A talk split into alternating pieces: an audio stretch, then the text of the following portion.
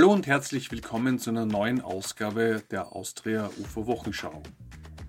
Diesmal mit folgenden Themen. Pentagon nicht genügend Sätzen. Der vor kurzem veröffentlichte Bericht des Generalinspekteurs des Verteidigungsministeriums über den Umgang mit dem UFO-Thema im amerikanischen Pentagon enthüllt Defizite, Chaos und fehlende Kommunikation. Pasalka, Rogan und die Transzendenz des Phänomens. Seit mehreren Jahren sorgen die Bücher von und Interviews mit der Religionswissenschaftlerin Diana Pasalka für Aufsehen und verschieben das UFO-Narrativ. Durch ihren Auftritt bei der Joe Rogan Show erreichte dieses ehemals als obskur angesehene Geheimwissen nun ein Millionenpublikum. UFO-Vulkan vor dem Ausbruch. Die offen geführten Streitgespräche zwischen verschiedenen UFO-Fraktionen erreichen neue Höhepunkte. Weist dieses Brodeln auf einen bevorstehenden Ausbruch, also an neuen Informationen, hin? Vorige Woche wurde die für die Öffentlichkeit bestimmte Version eines Reports des amerikanischen Generalinspekteurs für das Verteidigungsministerium Robert P. Stork publiziert. Die Reaktionen darauf folgten dem bereits bekannten Muster der letzten Monate. Insider und UFO-Twitter stürzten sich auf die neuen Informationen, analysierten sie und filterten rasch die spektakulärsten Aussagen heraus, und von denen gab es nicht wenige. Die sogenannten Mainstream-Medien dagegen ignorierten den Bericht wieder einmal weitgehend und berichteten, wenn überhaupt, dann nur sehr reduziert und verhalten. Der 16-seitige Report mit dem Titel Nicht klassifizierte Zusammenfassung des Berichts Bewertung der Maßnahmen des Verteidigungsministeriums in Bezug auf nicht identifizierte anomale Phänomene erschien am 24. Jänner. Der im Titel angesprochene, vermutlich weitaus umfangreichere Report des Generalinspekteurs selbst war den entsprechenden Stellen bereits am 15. August übergeben worden. Aber schon allein der öffentliche Report lässt einem die Kinnlade herunterklappen. In einem Satz zusammengefasst wird bemängelt, dass es keine sinnvolle Art der Datenerfassung, keine Kooperation zwischen Teilen des Verteidigungsministeriums und keinen Plan für die Abwendung etwaiger Gefahren durch UAPs gäbe. Dazu muss man wissen, dass die USA über sechs voneinander weitgehend unabhängig agierende Militärorganisationen verfügt und über nicht weniger als 18 ebenfalls unabhängig voneinander arbeitende Geheimdienste. Nach einigen Seiten zur Einschätzung der Problematik und über den parlamentarischen Auftrag für diese Untersuchung geht der Report ans Eingemachte. Hier ein paar Kernaussagen im Zitat. Das Verteidigungsministerium hat keinen umfassenden, koordinierten Ansatz zur Beschäftigung mit UAPs.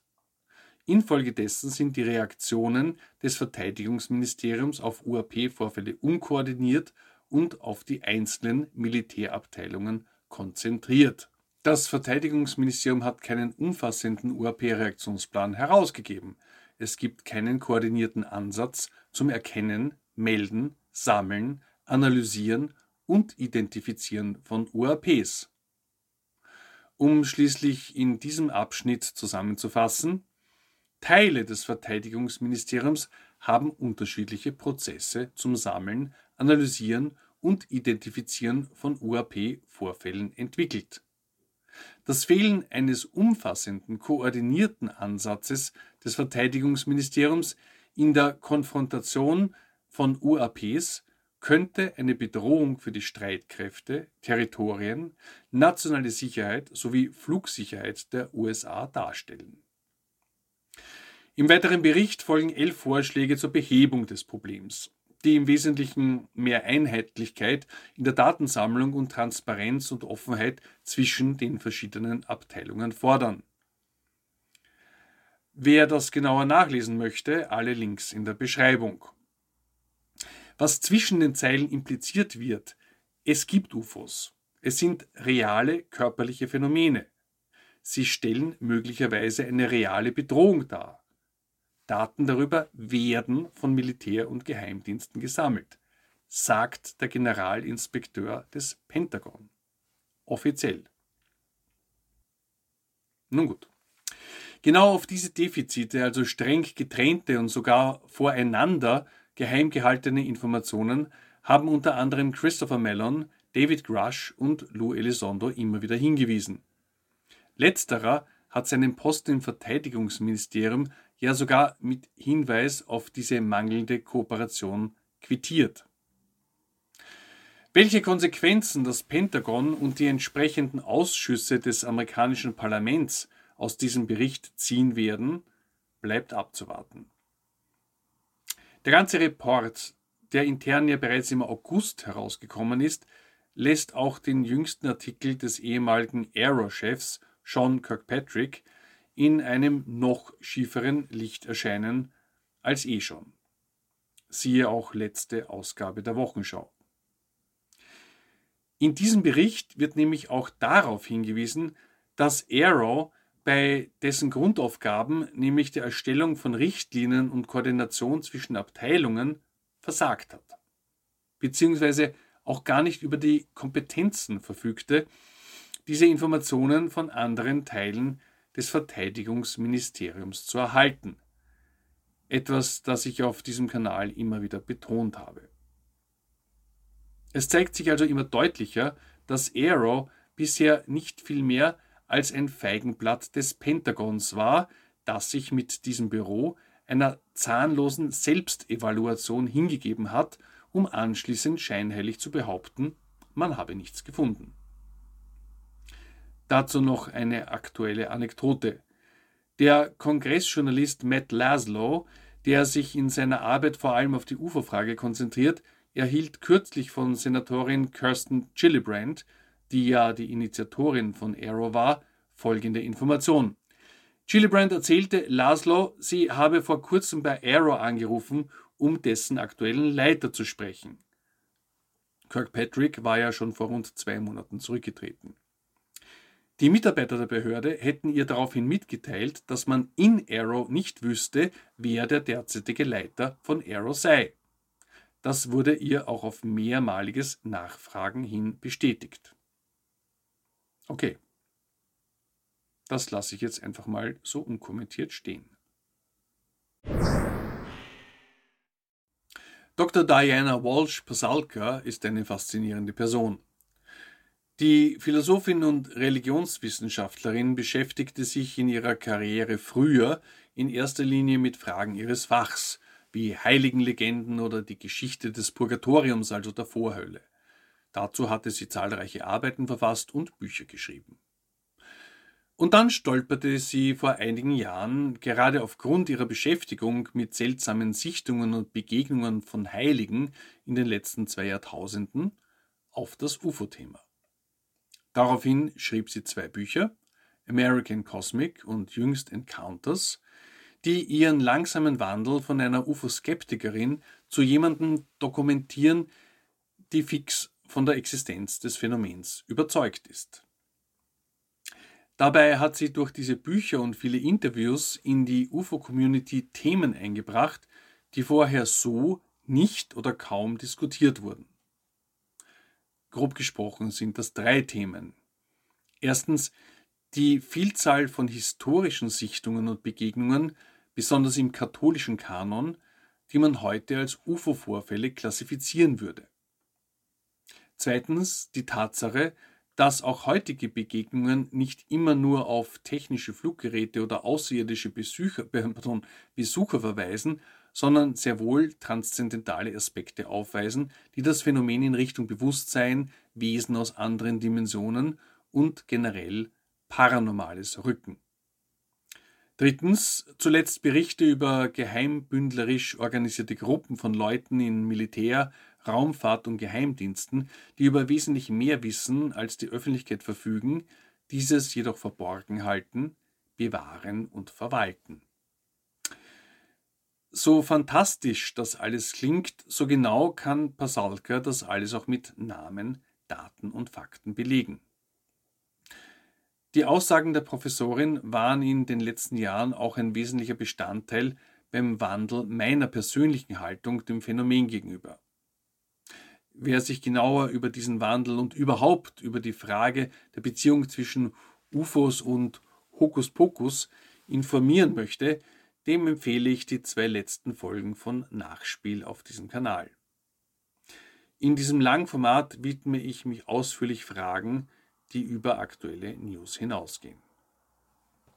Nun gut. Nach einigen anderen bedeutenden Auftritten, Links dazu in der Beschreibung, hat es Pasalka nun auf den amerikanischen Podcast Olymp geschafft. Das Joe Rogan Experience.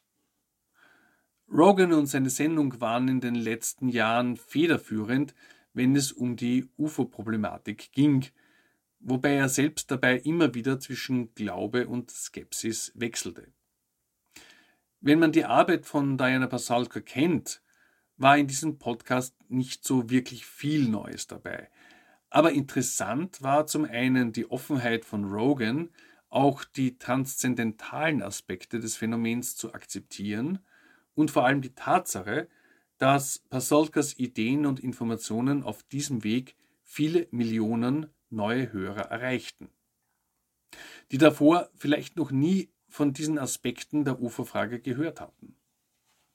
Oder um es anders zu formulieren, es sieht so aus, als würde der Hokuspokus-Aspekt der UFOs immer mehr zum Mainstream. Ein besonders interessanter Punkt im Gespräch war ein Aspekt in Bezug auf die Geheimbünde, also die Gatekeeper des UFO-Wissens.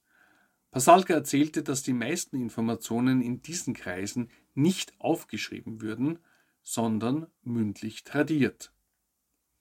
Dabei enthüllte sie den Stehsatz Pencils up, also Bleistifte hoch, Bleistifte vom Tisch, der bei solchen Besprechungen immer dann falle, wenn Informationen weitergegeben werden, die man nicht schriftlich fixieren sollte was übrigens ein weiterer Grund für das Versagen von Forschungsbehörden wie Arrow sein könnte. Wo es keine Dokumente gibt, kann man sie auch nicht finden.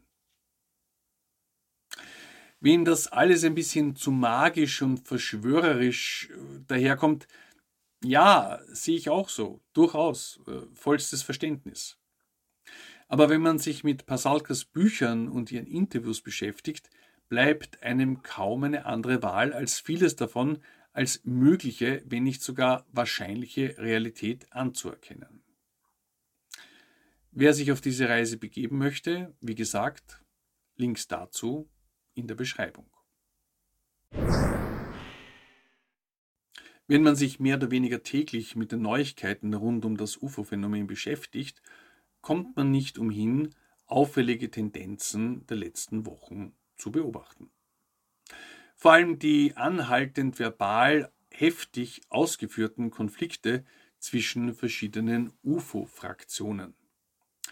Etwa jüngst zwischen dem fleißigen, sagen wir mal, Erbsenzähler John Greenwald, der auf seiner Black Vault Website inzwischen über drei Millionen freigegebene Seiten von amerikanischen Behörden publiziert hat, auf der einen Seite und auf der anderen Seite dem ehemaligen Geheimdienstler Christopher Mellon, der sich vor kurzem gegen etwas seltsame persönliche Vorwürfe zur Wehr setzte und dabei eine differenzierte Sichtweise auf die Rolle der CIA formulierte, die ihm wiederum viel Kritik einbrachte, zum Beispiel von Greenwald.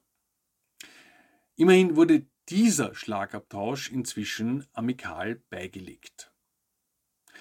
Über einige andere dieser Konflikte habe ich hier bereits berichtet und ich möchte jetzt auch gar nicht allzu sehr ins Detail gehen, aber es ist einfach auffällig, wie hoch die Wogen derzeit gehen und wie ausführlich sich auch Personen wie Mellon äußern, die normalerweise nur sehr selten von sich hören lassen. Vielleicht interpretiere ich da ja zu viel hinein, aber nach meinem Gefühl weist diese spürbare Nervosität auf unmittelbar bevorstehende größere Enthüllungen hin. Keine allzu gewagte Prognose. Ein Artikel von David Grush und das Buch von Elizondo sind ja bereits für demnächst angekündigt. Es könnte aber sein, dass die üblichen Verdächtigen da schon etwas mehr wissen, was die Auffälligkeiten ihres Verhaltens erklären würde. In diesem Zusammenhang war auch noch ein Twitter-Posting von Dokumentarfilmer James Fox von gestern bemerkenswert. Darin präsentierte er einen kurzen Clip, vermutlich ein Teil seiner in Arbeit befindlichen Dokumentation The Program. Darin befragte er Dr. Gary Nolan zur Haltung von Skeptikern wie Neil deGrasse Tyson. Die Antwort des mehrfach prämierten Wissenschaftlers sowie Inhabers mehrerer Patente und Forschungsfirmen Nolan fiel vernichtend aus. Im Wesentlichen beschuldigte Gary Nolan Tyson nicht nur in dieser Sache unwissenschaftlich vorzugehen, sondern schon seit Jahren keine Wissenschaft mehr zu betreiben und sinngemäß einfach nur noch TV-Prominenz zu sein. Er schlug dabei sogar mehrmals vor, Tyson dessen Doktortitel zu entziehen. Link in der Beschreibung. So, das wär's für diesmal. Wer tiefer in die Materie eintauchen möchte, dem empfehle ich die Links in der Beschreibung und noch einmal mein vor ein paar Tagen aufgenommenes Nachspiel Nummer 4. Zum Schluss wieder meine übliche Bitte, diesen Beitrag dem YouTube-Algorithmus zuliebe zu liken, zu kommentieren, den Channel zu abonnieren und die Videos zu verbreiten. Je mehr wir sind, desto besser. Und sollte der bereits erwähnte Vulkan demnächst ausbrechen, findet ihr an dieser Stelle sofort Breaking News. Ein Grund mehr, den Kanal zu abonnieren und die Benachrichtigungen einzuschalten. In diesem Sinne, bis zum nächsten Mal.